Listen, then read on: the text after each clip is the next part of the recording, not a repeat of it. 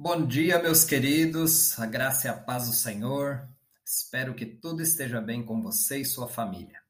Hoje vamos expor os capítulos de 25 a 27 do livro de Levítico, os últimos capítulos desse livro, que parecia muito complicado, porém acredito que agora esteja um pouco mais claro seus propósitos.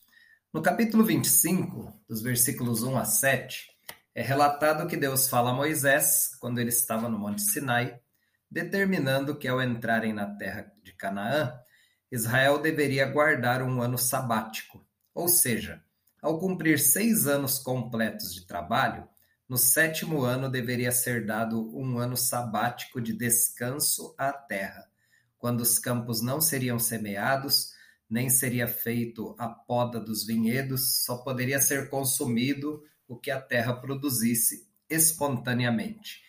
Também os animais poderiam comer da produção espontânea. Esta lei se aplicaria a todos os habitantes de Israel, inclusive os residentes temporários. Dos versículos 8 ao 22, Moisés passa a entregar ao povo a orientação sobre o ano do jubileu que seria um ano sabático dos sabáticos, celebrado a cada 50 anos. No dia da expiação do ano 50, seria feito um longo e alto toque de trombetas anunciando o início do ano do jubileu, que na prática seria como o ano sabático que acabou de encerrar, quando a terra continuaria em descanso, não sendo permitida a semeadura nos campos, nem a poda dos vinhedos, só poderia ser consumido o que a terra produzisse espontaneamente. Além da questão do descanso da terra, havia outras instruções importantes para o ano do jubileu. No versículo 10 está registrado que o ano do jubileu seria um tempo de proclamar a liberdade por toda a terra para todos os seus habitantes, sendo que todos os escravos hebreus seriam libertos bem como todas as dívidas seriam canceladas. Então, cada pessoa que teve suas terras confiscadas pelos credores poderia voltar à sua terra de origem, tomando posse dela e voltando a cultivá-la. Isso ajudaria a manter a justiça da distribuição original da terra, impedindo que os pobres perdessem permanentemente a propriedade da família e que os ricos adquirissem o controle de toda a terra era como uma reforma agrária mais justa que os moldes atuais. Dos versículos 14 ao 17 estão as regras para negociação de terras agrícolas, sendo explícito que não poderá alguém tirar vantagens do outro na negociação, sendo o preço determinado pelos anos que restariam até o próximo ano do jubileu, multiplicado pelo valor das colheitas que seriam feitas nesse período.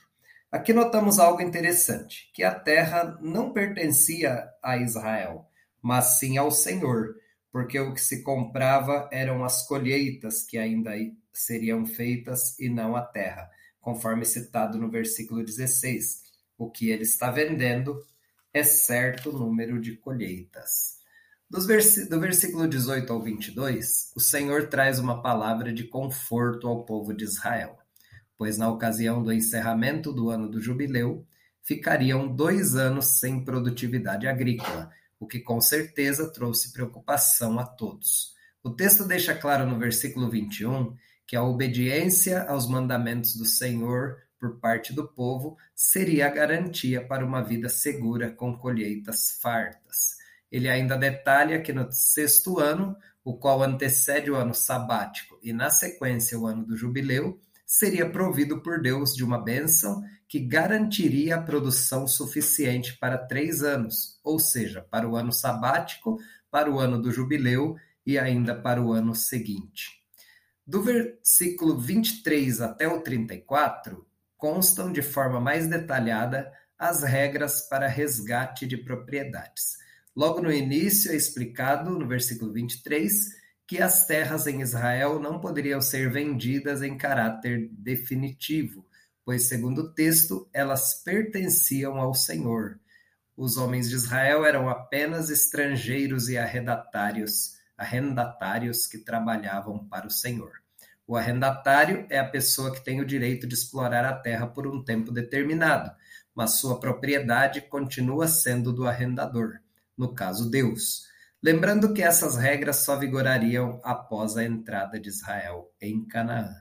No versículo 25 tem uma regra interessante. Quando alguém empobrecesse e fosse obrigado a vender parte de suas terras, um parente próximo deveria comprar de volta a propriedade para ele.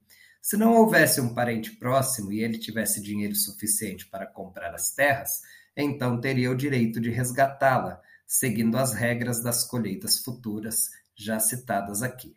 No caso de não haver parentes próximos e a pessoa não possuir condições de resgatar as terras, deveria aguardar o próximo ano do jubileu para ter direito à posse de suas terras. No livro de Ruth, temos uma situação em que essas regras foram usadas, quando Boaz, parente próximo do falecido esposo de Ruth, usa desse direito e resgata as propriedades da família, casando-se também com Ruth. Nessa regra de resgate das terras havia uma exceção, no caso das cidades muradas, que seria como uma área urbana, onde as casas eram menores e o valor da propriedade era baseada na construção e não na produtividade. Então, o vendedor teria direito de comprar de volta a propriedade no período de um ano, o que não ocorrendo, a casa ficaria permanentemente com quem a comprou, não sendo devolvida no ano do jubileu. Nos versículos 32 a 34, há uma exceção à exceção da regra, pois no caso dos levitas, eles poderiam comprar de volta suas casas, não importando o local, porque essas casas eram suas únicas propriedades, uma vez que as pessoas da tribo de Levi não possuíam herança de terras em Israel, pois eram os responsáveis pelos serviços sacerdotais. Os versículos 35 a 55 tratam do resgate de pobres e escravos, enfatizando que as pessoas com condições deveriam ajudar aqueles que empobrecessem, inclusive oferecendo abrigo em suas casas sem cobrança de juros por algum empréstimo. Se algum hebreu se vendesse como escravo, deveria ser tratado como empregado ou residente temporário, não perdendo assim o direito de voltar às suas terras no ano do jubileu. O texto deixa claro que Deus não aceita que os israelitas sejam escravos, porque foram escravos no Egito e Deus os resgatou dessa condição. A compra de escravos estrangeiros era permitida. Assim como acontece com as terras, os escravos hebreus que se vendessem a estrangeiros poderiam ser resgatados por parentes próximos ou por si mesmo, negociando o valor da sua liberdade pelos valores pagos a empregados com contrato anual, multiplicado pelos anos restantes até o próximo ano do jubileu, conforme descrito nos versículos 47 ao 54. No final do capítulo, no versículo 55, Deus deixa claro que essa proteção legal às pessoas vulneráveis em Israel se dá pelo fato de que os israelitas pertencem ao Senhor. O capítulo 26 de Levítico é subdividido em duas partes. Até o versículo 13, as bênçãos pela obediência, e do versículo 14 ao 46, os castigos pela desobediência. Um capítulo semelhante de bênçãos e maldições está no livro de Deuteronômio, capítulo 28, versículos de 1 a 68. Resumidamente, as bênçãos que o Senhor derramaria sobre Israel consistiam em prosperidade, segurança e paz, conforme alguns versículos que citaremos a seguir. Versículos 4 e 5: Enviarei as chuvas nas estações próprias, a terra dará suas colheitas que se estenderão até a próxima cultura ser semeada. Versículo 6: Eu lhes darei paz na terra, e vocês poderão dormir sem medo. Versículo 10: Suas colheitas serão tão fartas que vocês terão que se desfazer dos cereais velhos, a fim de dar espaço à nova safra. Por fim, o texto encerra nos versículos 11 a 13 com a promessa de Deus de que estaria sempre com eles. Também de forma resumida, listaremos os castigos pela desobediência que viriam sobre Israel caso quebrassem a aliança com Deus, desobedecendo às leis que foram proferidas por ele através de Moisés. Versículos 16, parte A. Eu os castigarei com doenças físicas, como febre ardentes, doenças e doenças psíquicas, como terrores repentinos.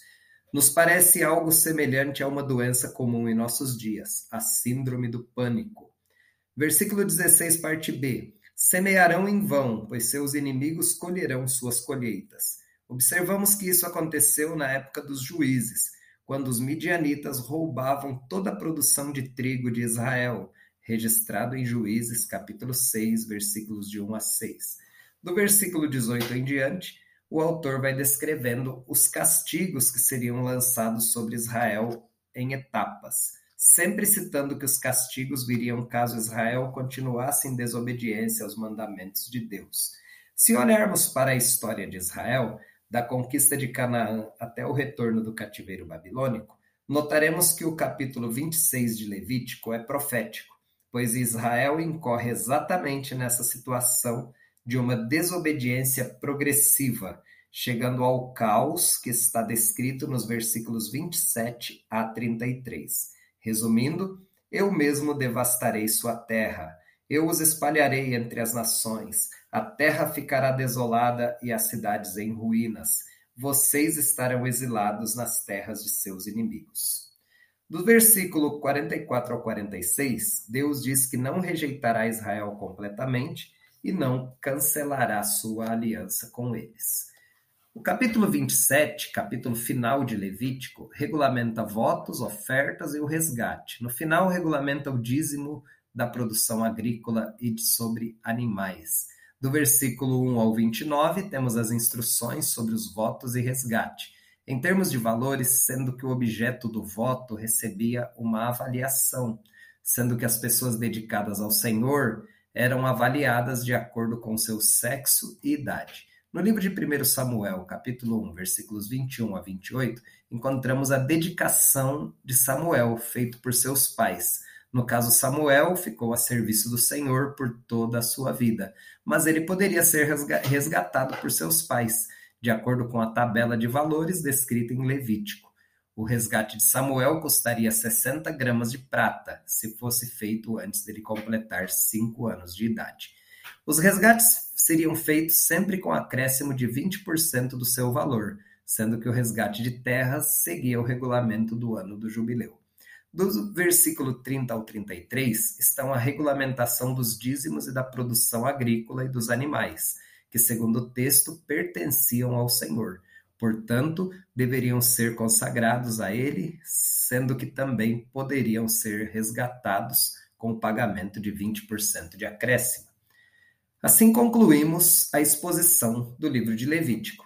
Infelizmente, como já citamos, a história de Israel mostrou sua infidelidade ao Senhor, o Deus que fez aliança com eles desde Abraão, Isaque e Jacó, tirando-os do Egito com milagres e sinais causando-lhes o que está relatado no capítulo 26 de Levítico.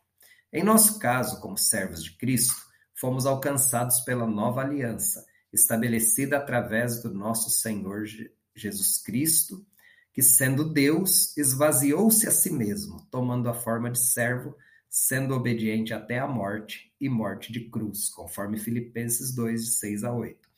Nessa nova aliança, não necessitamos mais sacrificar animais, levar cereais ao templo, guardar anos sabáticos, nem guardar os demais regulamentos que aprendemos em Levítico.